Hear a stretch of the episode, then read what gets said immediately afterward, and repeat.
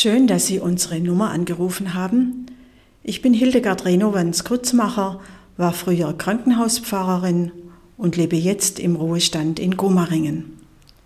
Der Lehrtext für heute steht im ersten Timotheusbrief, Kapitel 1. Denn ich erinnere mich an den ungefärbten Glauben in dir, der zuvor schon gewohnt hat in deiner Großmutter Lois und in deiner Mutter Eunike ich bin aber gewiss, auch in dir. Ich lese nochmal. Denn ich erinnere mich an den ungefärbten Glauben in dir, der zuvor schon gewohnt hat in deiner Großmutter Lois und in deiner Mutter Eunike. Ich bin aber gewiss auch in dir. Timotheus ist ein enger Mitarbeiter von Paulus gewesen. Paulus hat ihm die Gemeindeleitung in Ephesus anvertraut. Dort waren Leute unterwegs, die falsche Lehren weitergegeben haben.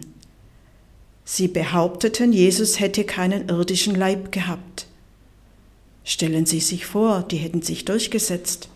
Wie wichtig ist für uns und wie tröstlich die Gewissheit, dass Christus wirklich unter uns war, Mensch war und alles Menschliche kennt eben auch den Tod und ihn überwunden hat.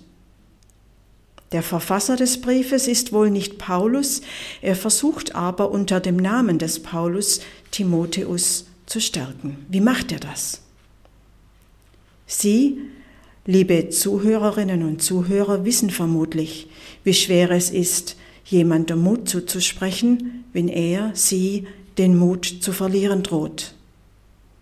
Schnell fühle ich mich hilflos und so leicht kommen einem die Sätze über die Lippen wie Du schaffst das schon, die Hoffnung stirbt zuletzt, du musst halt nach vorne schauen. Wie macht er das?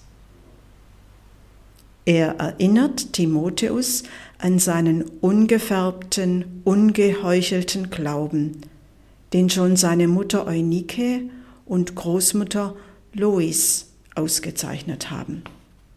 Das hast du in dir. Du bist mit einem festen, reinen Glauben aufgewachsen von Kindheit an. Er gehört zu dir. Wie die Muttermilch hast du deinen Glauben eingesaugt. Niemand kann dir den wegnehmen, auch nicht diese Irrlehrer. Verlasse dich nur darauf, was in dir ist und zu dir gehört. So höre ich den sagen, der an Timotheus schreibt. Er führt Timotheus an seine Ressourcen, wie wir heute sagen. Du musst nichts machen, nichts neu lernen, keine Tricks anwenden. Schau nur auf deine Stärke, auf das, was du kannst, was da ist. Wie fühlt sich das an, wenn du an den Glauben deiner Großmutter und deiner Mutter denkst? Haben Sie, liebe Zuhörerin, lieber Zuhörer, jemanden in Ihrer Familie, der in sie etwas Gutes gelegt hat, der ihnen Vorbild war im Glauben, an die sie gerne denken, wenn sie Hilfe brauchen? Ich denke gern an meine Großmütter. Wir Kinder durften bei ihnen fast alles. Immer samstags waren wir bei unseren Großeltern mütterlicherseits die die Bade- und Waschanstalt in Biberach geleitet haben. Dort durften wir baden und nach dem Bad bekamen wir immer Säuderwurstle. Und wenn unsere Oma gefragt hat, willst du noch mal ein Wurstle? Dann hat sie immer gleich dazu gesagt, et zum Babbe gucke. Und wir bekamen eine zweite Wurst. Ihre Großzügigkeit und ihre Ehrlichkeit prägen mich bis heute, wo ich jetzt selbst Großmutter bin. Ich bin ihr dankbar. Ja, Jesu Wort, wenn ihr nicht werdet wie die Kinder, kommt mir in den Sinn. Sie hat uns Kinder in die Mitte gestellt und rausgenommen aus der Strenge unserer Eltern. Wer hat ihnen den ungefärbten Glauben in Herz und Sinn gegeben? Wer ist ihnen heilig von ihren Vorfahren?